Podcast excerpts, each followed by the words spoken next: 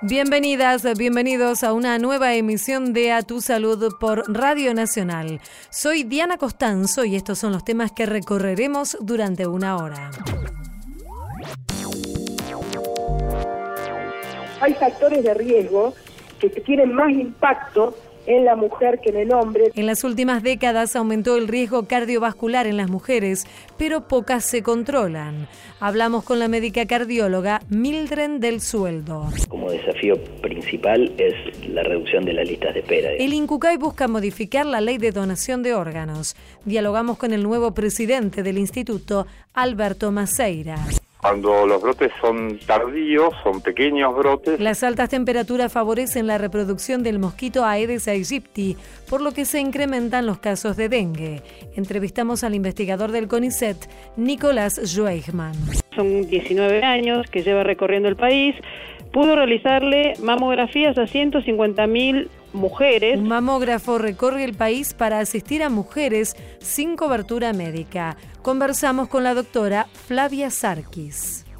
Se tratan cuando están localizadas ahí en el cuello uterino, antes de que se desarrolle el tumor invasor. El cáncer de cuello de útero puede prevenirse, pero sigue siendo uno de los tumores más frecuentes en las mujeres. Hablamos con Patricia Constantini, jefa de infectología del Instituto Ángel Rofo. A tu salud. Conduce Diana Costanzo. El estilo de vida actual expone a las mujeres a un nivel de estrés muy elevado y hay factores de riesgo que afectan a ellas en particular, a su corazón, en particular factores de riesgo cardiovascular, más allá de los que son comunes a hombres y mujeres, pero que muchas veces no son tenidos en cuenta o tal vez son subestimados. Para conversar sobre este tema invitamos aquí a Radio Nacional a la doctora Mildred del Sueldo, ella es médica cardióloga, presidenta honoraria del Comité de Enfermedad Cardiovascular en la Mujer de la Federación Argentina de Cardiología. Ya la estamos saludando. Hola doctora, muchas gracias por atendernos. Diana Costanzo es mi nombre. Hola Diana, mucho gusto. Doctora, en principio que nos cuente cuál es el panorama en general de las mujeres en relación con la salud cardiovascular. En las últimas décadas ha cambiado un poco el riesgo al que se exponen, nos exponemos las mujeres. Así es, y esto es en parte debido a los cambios o la evolución genérica que ha tenido la mujer en los últimos 40 o 50 años, en donde obviamente ha cambiado su modo de vida. La mujer hoy trabaja a la par de su compañero, a la par del hombre, sin dejar de lado eh, todas las cuestiones que por género le corresponden, como es la atención de la casa, el cuidado de los hijos, todo lo que hoy sabemos que la mujer desde nuestros ancestros y más siempre ha hecho, y eso le provoca a la mujer una, una constante eh, tirantez, por así decir, eh, siempre está en falta con algo, lo que genera mucho estrés, por supuesto. El estrés en la mujer es mucho más prevalente, mucho más frecuente que en el hombre, muchos estudios lo dicen, y a su vez la mujer vive el estrés de manera diferente, por lo tanto, es un factor de riesgo que tiene, por así decir, más peso en la mujer que en el hombre. Hay otros factores que son, más allá del estrés, que pueden ser comunes a hombres y mujeres. Digo, hay, hay otras cuestiones que son más particulares de, de las mujeres y que afectan directamente a su corazón. Así es. Hay factores de riesgo que vos dijiste cuando empezaste, cuando te empecé a escuchar, que afectan al hombre y a la mujer eh, prácticamente por igual, pero hay factores de riesgo que tienen más impacto en la mujer que en el hombre dentro de los tradicionales el tabaquismo por ejemplo. Aumenta mucho más el riesgo en la mujer que en el hombre fundamentalmente en la mujer joven en edad fértil que menstrua. Y si a su vez esa mujer toma anticonceptivos el riesgo se quintuplica o se sextuplica. Por lo tanto te diría que el tabaquismo asociado a la ingesta de anticonceptivos, que hoy el anticonceptivo es el método más usado en el mundo, es un factor de riesgo que realmente hay que tener en cuenta. Como te decía también, hay factores de riesgo únicos en la mujer que tienen que ver con todo lo hormonal. La menarca o la primera menstruación temprana o tardía temprana antes de los 12 años o tardía después de los 15 años, hoy se sabe que puede ser un factor de riesgo de alteraciones cardiometabólicas en la mujer ya cuando supera los 40 o 50 años que pueden aumentar el riesgo cardiovascular.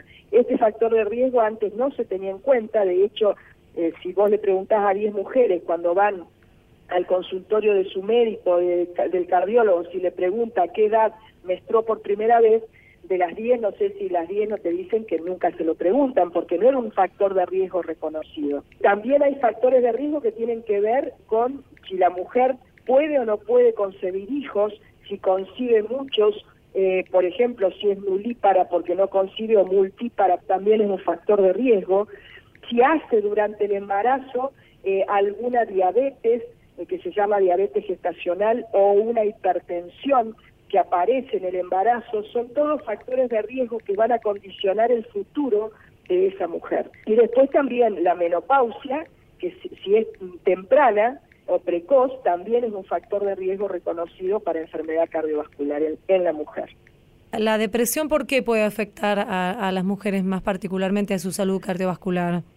La depresión también, así como te comenté el estrés, la depresión es más frecuente en la mujer. Ah. La depresión también tiene que ver con la cuestión hormonal y la mujer después de la menopausia es como que se vuelve más sensible y más predispuesta a tener depresión. O sea que es más prevalente. Hoy es más frecuente encontrar una mujer con depresión que un hombre con depresión. Pero a su vez, la depresión, por ejemplo, después de un infarto, después de un evento cardiovascular, pone más en riesgo a la mujer que en el hombre. La causa de todo esto es un mecanismo complejo que tiene que ver con la parte hormonal en la mujer. Entonces, este, volvemos a lo mismo. Eh, somos diferentes, el hombre y la mujer es diferente, eh, por ende hay que de alguna manera abordarlos de manera diferente teniendo en cuenta estas cosas que estamos hablando a la hora de, diagnosticarlos y tratarlos. Claro, Mildred, porque las mujeres vamos al ginecólogo con cierta periodicidad, una vez al año. Bueno, algunas tal vez no, no tienen el acceso tan frecuente, pero sí se controlan. Pero ir al cardiólogo o ir a la cardióloga, tal vez no es algo que esté en las rutinas de controles de las mujeres. Así es. Eh, partamos de, una base que tiene que ver con educación y tiene que ver con todo esto que ustedes están haciendo y que viene muy bien, como es contar esta realidad para educar. En nuestro país, una de cada tres mujeres se muere por enfermedad cardiovascular y ocho de cada diez no lo sabe. O sea, yo no me voy a cuidar de algo que no veo como amenaza. Claro. Yo no voy a ir al cardiólogo para que me haga un chequeo si yo no veo como algo preocupante a la enfermedad cardiovascular. Sí voy a ir al ginecólogo para que me haga un papa Nicolau, para que me haga una mamografía, porque tengo muy, muy eh, dentro mío que eso es, puede ser un problema, entonces lo voy a prevenir.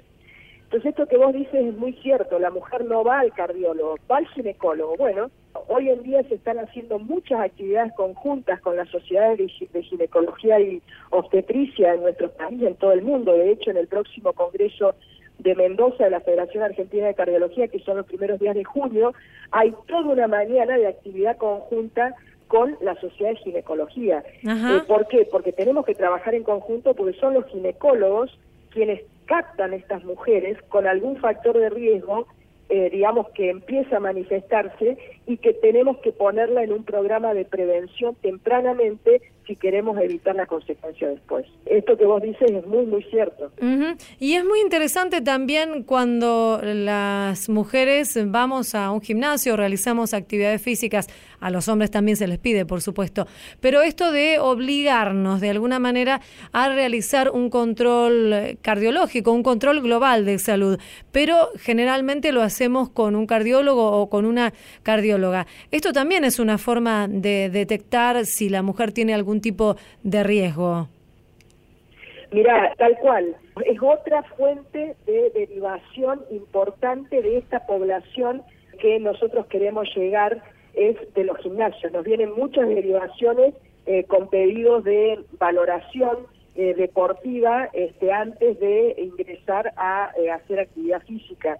Así que esta estratégica, esta estrategia que se está ya popularizando en todos lados, es que si querés ir a un gimnasio tenés que tener mínimamente hecho una valoración cardiológica con un electrocardiograma por lo menos y en la mayoría de los casos también una ergometría y un ecocardiograma es algo muy bueno y es una práctica que se está extendiendo y que esto va también eh, va a ir cambiando un poco esta realidad, ¿no? Seguro.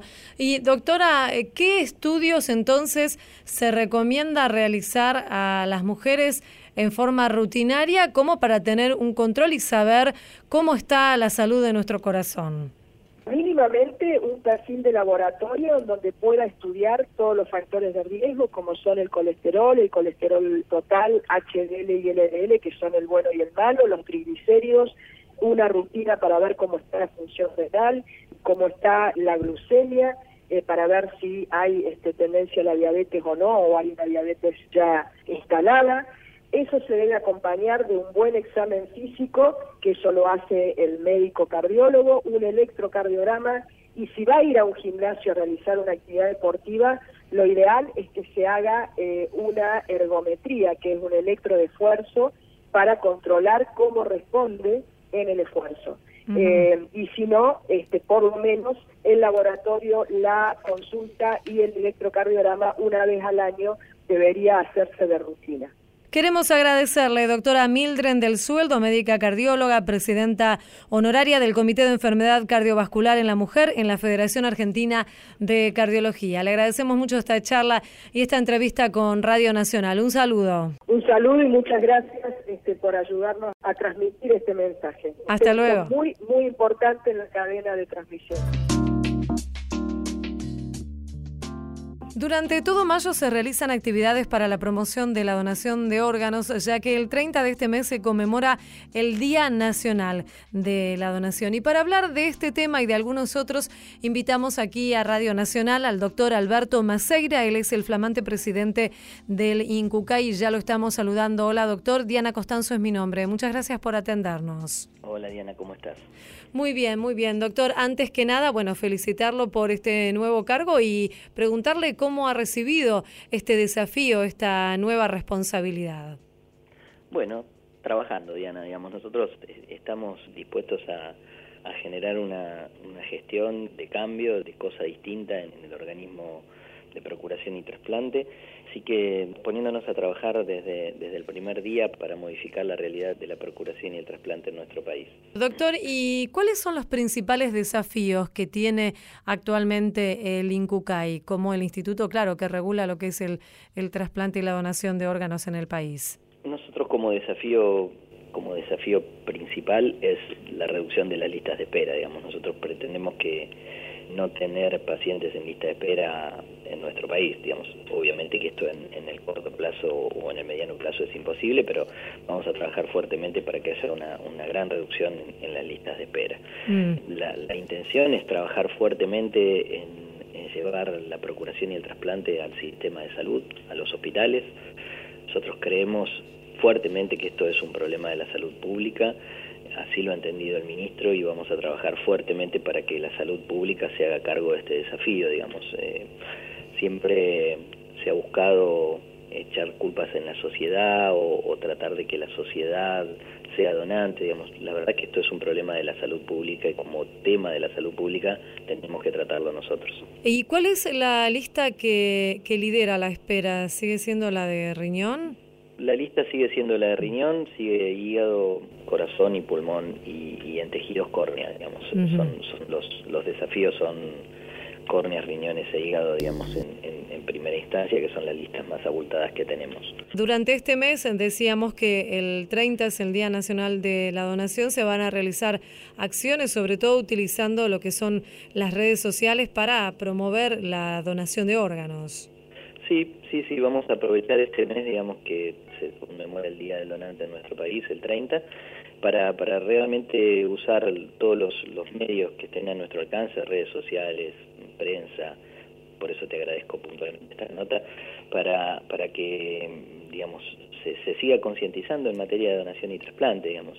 Nosotros estamos e insistimos en, en el cambio de, de paradigma, entender que el proceso salud-enfermedad no termina con la muerte, digamos que el proceso de salud de enfermedad hoy termina con el trasplante y es un desafío que nos ha tocado a, los profesionales de la salud de esta generación entender ese cambio, digamos, que, que la muerte no es el final, sino que la muerte es el inicio de otro proceso que se llama trasplante y que tenemos que incorporar en el sistema público de salud y en el sistema de salud en general para entender que todos aquellos pacientes que están en lista de espera pueden mejorar su calidad de vida y, en todos casos mejorar su vida en, definitiva. ¿no?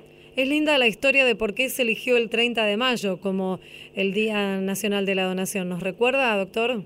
Sí, claro, sí, es el, nacimiento del, primer bebé de una paciente trasplantada hepática. Mm. Eh, es realmente un hermoso acontecimiento.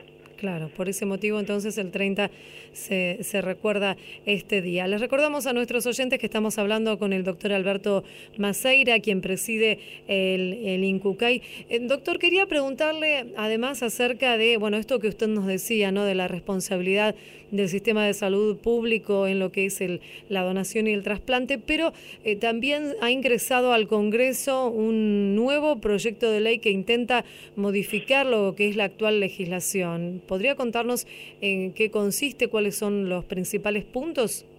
Sí, nosotros nos hemos hemos recibido hace hace poquito, digamos, de, parte del, papá de Justina, digamos que fue quien nos hizo llegar el, el proyecto de ley a nosotros.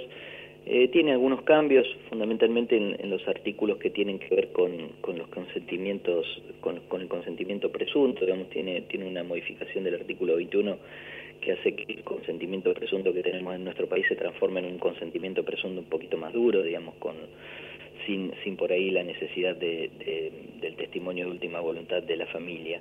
Eh, lo estamos estudiando en, en este momento, está yo lo pasé a la oficina de legales, digamos, para ver cuál es la, la viabilidad legal que tiene este, este nuevo proyecto para, para que no haya ninguna norma que, que se choque con la Constitución y, y, ver cómo son los, los procesos, digamos, de cambio de ley y para hacer, digamos, un informe cuando nos lo pida la, la Comisión de Salud. Formalmente desde la Comisión de Salud todavía no hemos tenido ninguna convocatoria, pero sí estamos hablando habitualmente con, con el papá de Justina, como hablamos con, con todas las ONG que trabajan la problemática de la procuración y el trasplante en el país y digamos, creo que tiene algunas cosas que son superadoras y otras cosas que tenemos que charlar y ver cuál va a ser el impacto en la sociedad cuando se modifiquen, digamos. Claro. Eh, pero, insisto, esto, digamos, yo soy un convencido que, que ninguna ley modifica conductas, eh, mm. por lo menos en, materia de salud. Lo importante de esto es entender que esto es un problema de la salud pública y hay que tratarlo como un problema de la salud pública más allá de las leyes que, nos acompañen. ¿no? Recordemos quién es el, eh, Justina, quién era Justina, quién es el, papá de Justina y, por qué él está pidiendo esta modificación. Digo brevemente y también eh, esta cuestión de que algunos casos en particular aparezcan en, en los medios y lo que esto genera finalmente en, la sociedad, ¿cierto? Sí, es, Ezequiel y Paola, digamos, son los papás de Justina. Justina es una nena que falleció en lista de espera y que lamentablemente no, no pudo no pudo llegar a tener su órgano, digamos. Justina se refleja en muchísimos pacientes de nuestro país que fallecen en lista de espera y, por eso un poco con el inicio de la charla nosotros dijimos que, que, nuestro rol principal en la gestión es que no haya más lista de espera, digamos, porque no queremos que ni un solo paciente de nuestro país se muera esperando un órgano, digamos. Así que estamos y vamos a trabajar fuertemente en esto. Y la gran coincidencia que tenemos con el papá y la mamá de Justina, como insisto, con todas las ONG que trabajan esta problemática, tiene que ver con que necesitamos más órganos. Si el objetivo es el mismo, seguramente rápidamente nos vamos a poner de acuerdo para trabajar juntos y llevar adelante todo el proceso este para que las listas de espera se reduzcan en forma importante en nuestro país. Doctor, eh, para que quede claro a, los oyentes, ¿qué es lo que contempla actualmente la ley, la ley que está vigente de, de trasplantes? ¿Qué quiere decir este concepto de consentimiento presunto en, en la donación y qué se modificaría? Un, consentimiento presunto moderado, digamos, en el cual eh, la ley dice que si uno no ha expresado en vida su voluntad de donar, sea positiva o negativa a la donación, se le pregunta a la familia cuál es el testimonio de última voluntad. Si la familia refiere que no hubo testimonio de última voluntad, digamos que nunca habló del tema el, fallecido, ahí se, se, lo considera un donante y se toma el consentimiento como presunto. ¿Y lo que modificaría el, el nuevo proyecto, qué sería? En otros países el consentimiento presunto es un poquito más duro y directamente lo que se dice es que no se le pregunta el testimonio de última voluntad a la familia, sino que todos aquellos que no hayan hecho su expresión en vida, digamos por la negativa o por la afirmativa, son todos considerados como donantes. Mm, claro. ¿Y esto en, otros países aumenta la cantidad de, donantes o, no? España tiene el consentimiento presunto duro, pero por ejemplo no lo usan. Ellos siguen usando igual el marco de la entrevista familiar pero porque el sistema está consolidado a entender que el, familiar en definitiva es el que decide. Creo que ahí, digamos, hay que, estudiarlo muy en detalle porque a veces estas cuestiones así terminan siendo contraproducentes en la sociedad, estas, estas obligaciones de, donar o, las obligaciones de cualquier cosa terminan siendo contraproducentes en la sociedad y eso genera después una, un, aluvión de negativas por temores, digamos, que obviamente son absolutamente infundados, pero eh, eso suele ocurrir cuando las leyes son demasiado estrictas, la intención nuestra es que esto no ocurra, por eso estamos evaluando entre todos cuál es la mejor opción para que la ley acompañe y no sea un impedimento. Doctor, finalmente, ¿por qué les diría a quienes nos están escuchando que es importante que se anoten en el registro de donantes y finalmente recordar cómo podemos hacerlo? Es eh, muy importante que se anoten fundamentalmente para sacar en el momento más duro de tener que tomar una decisión, que es el momento del, duelo máximo, cuando fallece un ser querido, solamente hacer respetar la voluntad, digamos. Si, si uno tiene eh, la voluntad en vida de ser donante para la familia que acompaña este momento de dolor, eh, se hace todo mucho más fácil haciendo respetar la voluntad del fallecido.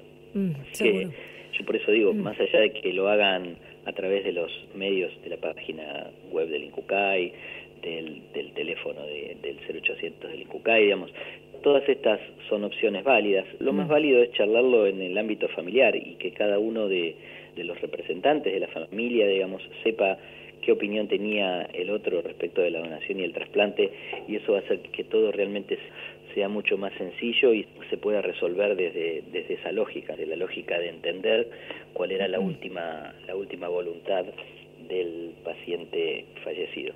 Queremos agradecerle, doctor Alberto Macegra, presidente del INCUCAI, por esta charla con Radio Nacional. Le mandamos un saludo. Muchas gracias. Muchas gracias, Diana, por la difusión que haces. Hasta luego. Gracias. Gracias. A tu salud, por la radio de todos. El Hospital Garrahan se prepara para afrontar una fuerte epidemia de bronquiolitis. Con este objetivo, en el centro de salud se realizó una reorganización integral de sus espacios de atención, de demanda espontánea y urgencias para asistir a menores de dos años con casos respiratorios graves. La jefa del Servicio de Infectología, Rosa Bolonia, señaló que la cepa que circulará este año será más agresiva, por lo que se esperan casos más severos de bronquiolitis y también de gripe. En el Garrahan se construyó la unidad de contención estacional, que aporta un plus de 40 camas para el hospital pediátrico.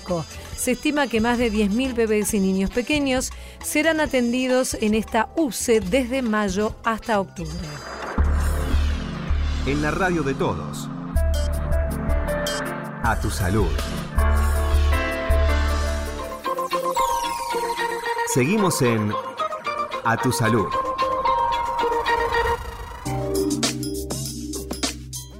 El Ministerio de Salud de la Nación informó que se encuentra en ascenso el número de casos de dengue. ¿Esto tiene que ver o no con las altas temperaturas, este otoño un poco atípico que estamos viviendo y con la consecuente presencia o mayor presencia de mosquitos. Esto vamos a preguntarle a Nicolás Schweigman, él es integrante del grupo de estudios de mosquitos de la Facultad de Ciencias Exactas de la Universidad de Buenos Aires e investigador del CONICET. Hola Nicolás, Diana Costanzo es mi nombre, muchas gracias por atendernos. ¿Qué tal? ¿Cómo le va? Muy bien. Eh, Nicolás, ¿tiene esto que ver este aumento de los casos de dengue que ha reportado el Ministerio de Salud con estas altas temperaturas o es lo habitual lo que estamos viviendo por estas épocas? Es lo habitual, o sea, lamentablemente es lo habitual, porque normalmente en los periodos estivales, o sea, cuando hace calor, hay mosquitos y, generalmente a fines del verano, principios del otoño, hay más mosquitos en las viviendas, digamos, mosquitos de la especie de aegypti. Mm. Y en realidad, digamos, los casos de dengue o los de Zika tienen que ver con la entrada del virus a través de personas desde otros países donde hay, donde hay transmisión. O sea, nosotros en nuestro país tenemos el riesgo todos los años. ¿sí? O sea, el riesgo siempre es elevado. El tema, si hay o no hay brote, depende de en qué momento entra el virus a través de las personas y a qué manzanas en las ciudades van, porque digamos los brotes se producen a escala de manzana, y después tiene que ver con los movimientos internos de las personas dentro de la ciudad, ¿no? ¿Estaríamos en un, en un brote en este momento o no? Sí, sí, estamos en un brote, pero es un brote pequeño, no es como el del 2016. Es más parecido al del 2009 porque mm, el virus ingresó en el mes de febrero más o menos, o sea, debido a, un brote que se había dado en Paraguay principalmente, tiene que ver con qué, en qué momento. En general, cuando los brotes son tardíos, son pequeños brotes, y cuando los brotes son tempranos, o sea, la entrada del virus se produce en forma temprana, como ocurrió en 2016, el ingreso del virus fue a fines de octubre, noviembre al país y eso le da mucho tiempo a, que se vaya repicando el virus entre las personas y las ciudades del país, digamos. Esto quiere decir entonces que está circulando el virus y que hay presencia de mosquitos. Ustedes, eh, desde el grupo de estudio de mosquitos de, la Facultad de Exactas, tienen un relevamiento aquí en la ciudad de Buenos Aires que realizan periódicamente. Sí, sí, nosotros tenemos un relevamiento, eso lo entregamos al gobierno de la ciudad y la Dirección de Epidemiología imprime, presenta unos mapas en los boletines semanales que publica. Y además, bueno, hacemos algunas otras mediciones. Por ejemplo, nosotros tenemos una medición hecha en el norte del país, en la provincia de Salta, en el año 98, que fue cuando se produjo la primera epidemia de dengue en Argentina, en Tartagal y otra que hicimos ahora este año y nos da un 50% en niveles más elevados de mosquitos dentro de las viviendas que eh, en ese entonces. En realidad la prevención no se está llevando a cabo de la forma adecuada, digamos, ¿no? O sea, como que tenemos que revisar en cómo generamos la prevención dentro de nuestras propias viviendas o en los edificios públicos. ¿Eso, eso es común también aquí en la ciudad de Buenos Aires? Eso ocurre también aquí en la ciudad de Buenos Aires, sí, sí. Mm. O sea, eh, si uno mira las propagandas respecto a la prevención, no están, no están dando efecto, no están generando ningún tipo de efecto concreto, digamos, ¿no? ¿Y a qué se debe esto? ¿Qué es lo que falla? Y eso para mí, digamos, se debe a que no se muestra lo que hay que mostrar, que son las larvas de los las larvas y pupas de mosquitos en el agua. La, por ejemplo, yo cada vez que me, me preguntan los periodistas sobre el tema y yo les consulto si saben como si vieron alguna vez una larva de mosquito en el agua, en un en un potus enraizando en un frasquito, ¿no? Entre las raíces o en un patito bajo maceta o en un tacho con agua. Sí. En general la gente no los conoce. Yo la he visto porque me las mostró usted en una charla a la que asistí, pero no las conocía, digamos. Es verdad. Claro, eso, eso digamos no está bien difundido, en las escuelas no se los enseña en general, o sea, son pocas las escuelas de que lo que, que lo muestran, es algo muy sencillo que serviría para prevenir. Mm. Y además en los edificios públicos, este, en general, digamos, no, no existen oficinas de higiene y seguridad que mantengan un control eh, fuerte sobre la presencia de criaderos en, en el predio de los edificios públicos, ¿no? Claro. Pues eso son todas cosas que hay que cambiar con el tiempo y bueno, o sea, después de varias epidemias seguramente se va a generar la necesidad de generar ese tipo de cambio. Según el, el, estudio que ustedes realizan de los mosquitos, ¿qué se puede esperar para las próximas semanas, los próximos meses? ¿Que los casos vayan disminuyendo? No, no, esto generalmente hasta mitad de mayo, después de mitad de mayo ya empieza a descender la cantidad de casos. ¿no? Y hay que pensar que Aedes aegypti es un mosquito que está exclusivamente asociado con el humano, ¿eh? no, no, no está en los parques o no está en los ambientes silvestres. O sea que mientras eh, la temperatura se mantenga templada o, elevada, el mosquito tiene más posibilidades de sobrevivir, ¿no? El, el mosquito no, es que tiene más tiene más posibilidad de reproducirse, o sea, se frena se frena el ciclo de el ciclo cuando empieza cuando baja de 15 grados para abajo. Ajá. Claro. Entonces, este, y eso se empieza a producir a partir de mediados de mayo históricamente, hay que ver este año cómo, cómo es. el año pasado fue bastante caluroso, ¿no? O sea, que, que hubo actividad durante el invierno. O sea que el mensaje sería que hay que continuar con las medidas de prevención, que es erradicar los criaderos de, los mosquitos, ¿cierto? Sí, y quizás este hay que tomárselo bien en serio, digamos, que en, en, una manzana, o sea, los vecinos deberían asociarse y pensar en manzanas libres de la Aedes aegypti, ¿no? O sea, que si llegan a ver un mosquito con rayitas blancas, que es el Aedes aegypti, eso significa que en la manzana hay criaderos. Entonces hay que avisarse entre los vecinos y empezar a trabajar en forma colaborativa. Queremos agradecerle a Nicolás Schweigman, investigador del CONICET en el grupo de estudio de mosquitos de la Facultad de Ciencias Exactas de la Universidad de Buenos Aires, por esta charla aquí en Radio Nacional. Le mandamos un saludo muy amable. En la radio de todos.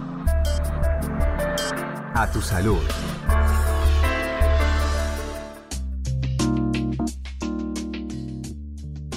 Un mamógrafo móvil recorre el país para realizar estudios gratuitos. Se trata de una iniciativa que realiza cada año la Fundación Avon junto a la Liga Argentina de Lucha contra el Cáncer. Y para hablar de esta iniciativa estamos en comunicación con la doctora Flavia Sarkis, a quien ya estamos saludando. Hola Flavia, Diana Costanzo es mi nombre. ¿Cómo estás? Flavia, en principio preguntarte cuál es el objetivo que tienen ustedes con esta iniciativa, con esta recorrida por el país que se realiza cada año para realizar estudios a mujeres que no tienen acceso. Justamente el mamógrafo móvil comenzó en 1999 como una donación que realizó Fundación Abona al ALSEC para poder cubrir una de las necesidades más importantes que hay en el país, que es el déficit de accesibilidad que tienen las mujeres para los estudios de detección. El mamógrafo móvil al día de la fecha, desde 1999, son 19 años que lleva recorriendo el país, pudo realizarle mamografías a 150.000 mujeres, en las cuales 2.500 de las mismas tuvieron el diagnóstico en estadio temprano del cáncer de mama. Y esto no es un dato menor porque la detección precoz conlleva a lo que es la mejora en la sobrevida, salva vidas, le da mejor calidad de vida a la paciente, se pueden hacer tratamientos menos agresivos, todo esto impacta en el rol de la mujer, más allá de salvar las vidas, en el rol que desempeña la mujer en nuestra sociedad. Seguro. Y Flavia, eh, ¿las mujeres que acceden a estos estudios gratuitos no tienen otro tipo de cobertura médica? En realidad, la idea es justamente poder acercarse a aquellas pacientes que no la poseen. O a veces hay mujeres que, si bien pueden tener algún recurso en el sistema de salud, por el hecho de lo que es lo difícil que es acceder a turnos o por distancias o por cuestiones laborales, se terminan no haciendo la mamografía anual a partir de los 40 años, como se recomienda desde la Sociedad Argentina de Mastología y de Radiología y FARDIT. Es muy importante porque más allá de lo que es la accesibilidad al control, también en el móvil se hacen como informes y campañas para la educación de las mujeres, porque la realidad es que esto despierta o enciende la luz para poder hacer educación en la población en la cual el móvil está. Se realizaron encuestas, ustedes están al tanto, una encuesta muy grande que se hizo en el año 2016 y uno de los principales pilares en los cuales hay que trabajar es en la información y en la educación de las pacientes, porque realmente la mujer que no está educada a, a, partir de cuáles son los signos o cuáles son las señales del cáncer de mama, tampoco va a tener conocimiento de las herramientas que hay para el control. Claro. Flavia, eh, recordanos eh, qué lugares, qué ciudades del país se van a recorrer con este mamógrafo móvil. Bueno, durante eh, el mamógrafo fue inaugurado el pasado 18. Ahí estuvieron haciendo una semana en lo que fue la Plaza de Fuerza Aérea en Retiro, luego fue por San Martín, luego eh, durante el mes de mayo está programado para que haga sus recorridos en Ramos Mejía, Mercedes, Zárate y San Pedro. Y así va a seguir por el resto del país, por 42 localidades. Ajá. Y esas localidades se pueden consultar en las páginas del Alseco de la Fundación Avon para las mujeres que quieran eh, acceder. se puede, para más información, se pueden comunicar directamente con Fundación Avon. Los teléfonos están en la página o la Alsec. Y lo importante también que quiero destacar es que este mamógrafo que se reinauguró el 18 pasado de abril cambió su equipo. Y esto es fundamental porque otro de los pilares sobre los cuales hay que trabajar a nivel nacional es la calidad de la mamografía. Este mamógrafo que se reinauguró cuenta con un mamógrafo digital directo en el cual es la mejor tecnología que se cuenta en el mundo para hacer mamografía. Uno de los pilares del éxito de las campañas de control mamario es contar con mamografía de buena calidad. Y bueno, ahí están los esfuerzos plasmados, que se cuenta con un mamógrafo nuevo de última generación para que las mujeres puedan tener acceso a un estudio de buena calidad. Queremos agradecerte, doctora Flavia Sarkis, por esta comunicación con Radio Nacional y contarnos qué lugares va a estar recorriendo este mamógrafo móvil de la Fundación Avon junto a la Liga Argentina de Lucha contra el Cáncer, la ALSEC. Ha sido muy amable. Un saludo. A ustedes, muchas gracias. Hasta luego. A tu salud. Conduce Diana Costanzo. El cáncer de cuello de útero es el segundo cáncer más diagnosticado aquí en la Argentina, a pesar de que la enfermedad podría prevenirse casi por completo. Estos son datos que aparecen en la página del Ministerio de Salud de la Nación. Pero para conocer más detalle y más información precisa, invitamos a conversar aquí en Radio Nacional a la doctora Patricia Costantini. Ella es jefa del Departamento de Infectología del Instituto Ángel Rofo y ya la estamos saludando. Hola Patricia, muchísimas gracias por atendernos. ¿Cómo estás? ¿Qué es esta enfermedad? ¿De qué se trata? El cáncer de cuello uterino, bueno, es una enfermedad neoplásica que eh, prácticamente en el 100% de los casos está relacionada con una infección por el virus del HPV. Este virus es un virus eh, muy difundido. Eh, en la edad adulta prácticamente más del 80% de las personas han tenido contacto con alguno de estos virus. Y mm, la mayoría de las infecciones son autolimitadas y, se eliminan, pero unas pocas se cronifican y producen primero lesiones preneoplásicas y después los tumores invasivos. Si produce el cáncer de cuello uterino, que es el que produce el mayor número de casos, pero también es el responsable de otros tumores de la vulva, de la vagina, del pene, de la región anal y de algunos tumores de garganta, de la amígdala y de la base de la lengua. Está relacionado con todos estos tumores. Y Patricia, entonces, desde que el, el virus del HPV ingresa en el organismo, usted nos explicaba bien que muchas veces se autoelimina y no, no ocurre ningún tipo de, enfermedad, pero los casos que sí ocurren, las lesiones del cuello uterino, ¿cuánto tiempo puede pasar desde el ingreso del, del virus hasta que se desarrolla la enfermedad? Es variable porque hay, hay pacientes que tienen enfermedades que disminuyen las defensas, como las personas que viven con el VIH, o personas que tienen un trasplante, o el tabaco, que también aumenta la capacidad oncogénica, pero alrededor de 10 años pueden pasar entre que la persona se infecta y desarrolla el tumor eh, invasivo. Es muy importante, digamos, tenemos herramientas para prevenir Por eh, supuesto, la, la infección y tenemos también herramientas para detectar la infección antes de que se llegue al tumor invasivo. Y recuérdenos, por favor, cuáles son estas formas de diagnóstico. Las formas de screening para detectar las lesiones preneoplásicas son a través del Papa Nicolau y, y también hay un test para detectar directamente el virus, aquellos virus que tienen capacidad de progresar a lesiones preneoplásicas, que se hacen ambas, tanto la toma del Papa Nicolau como la toma para detección del virus, eh, se, hace una toma con un cepillito de las secreciones del cuello uterino.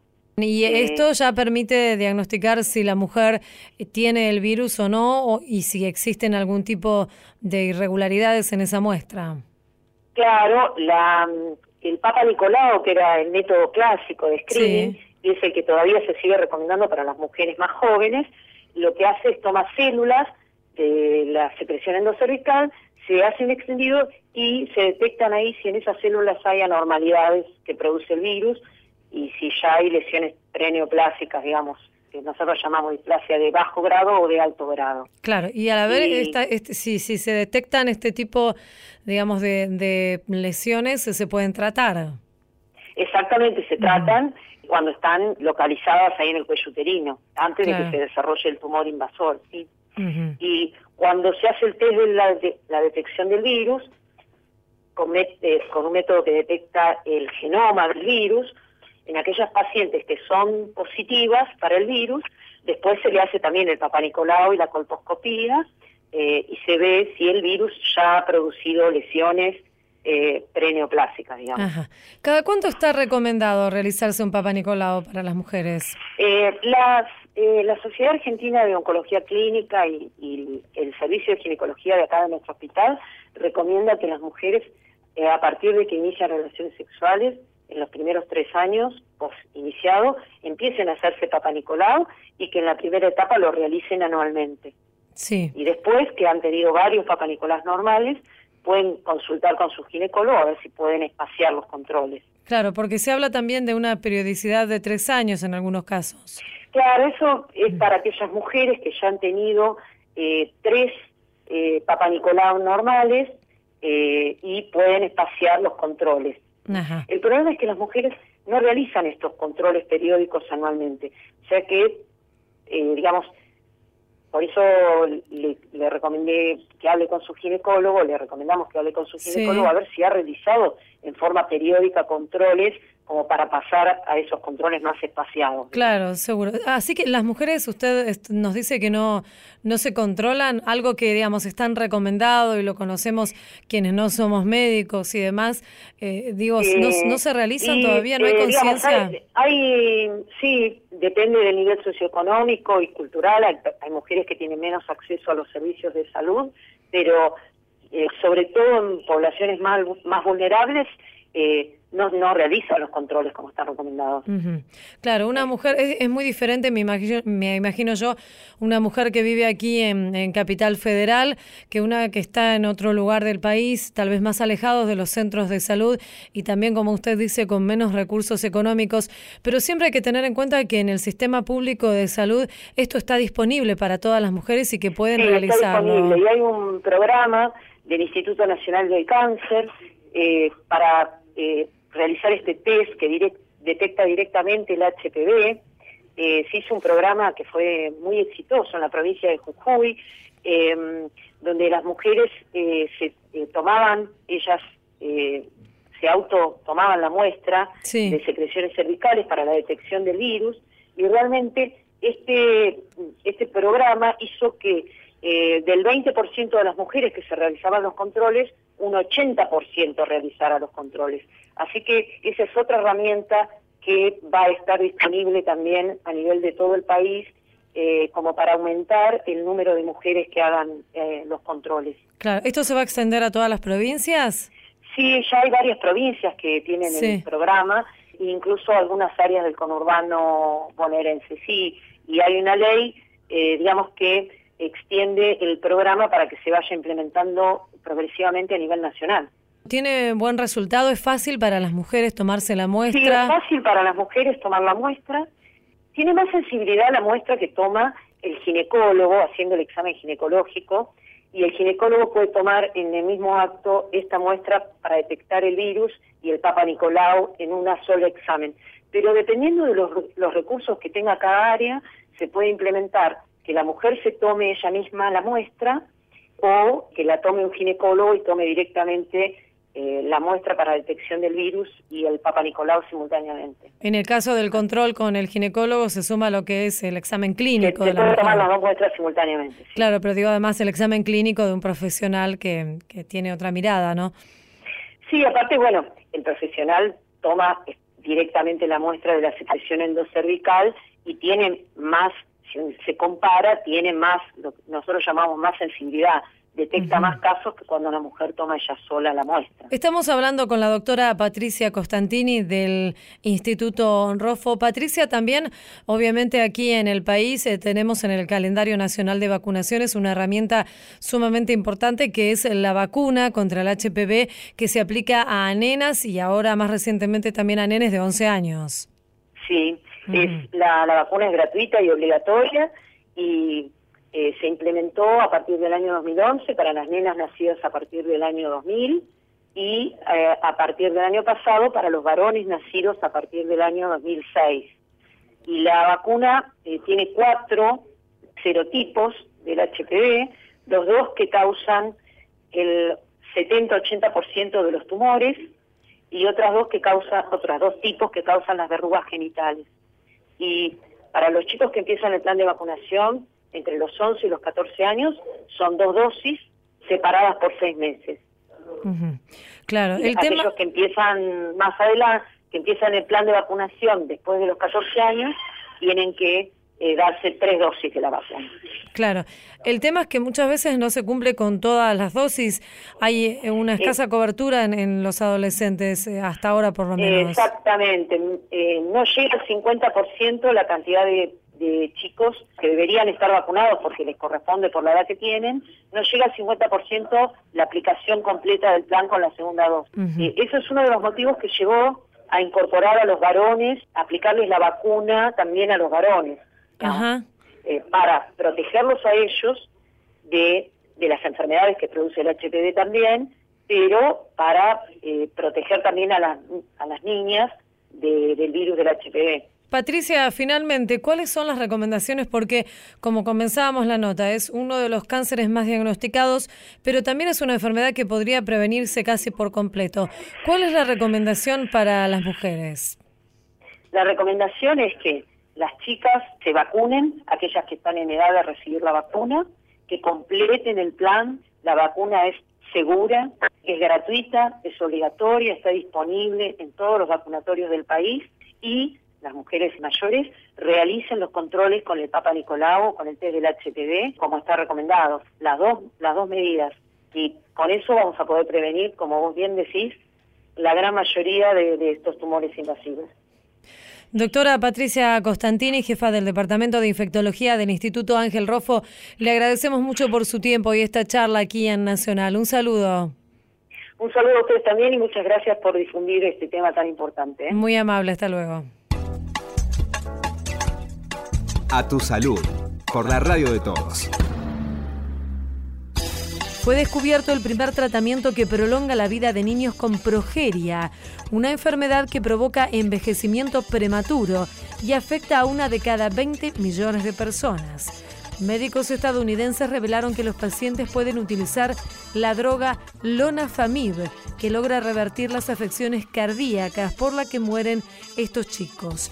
La progeria está causada por una mutación genética que tiene como resultado un exceso de una proteína que causa deterioro celular progresivo. Los investigadores que publicaron su trabajo en la revista científica JAMA hicieron un seguimiento de más de 250 niños procedentes de seis continentes.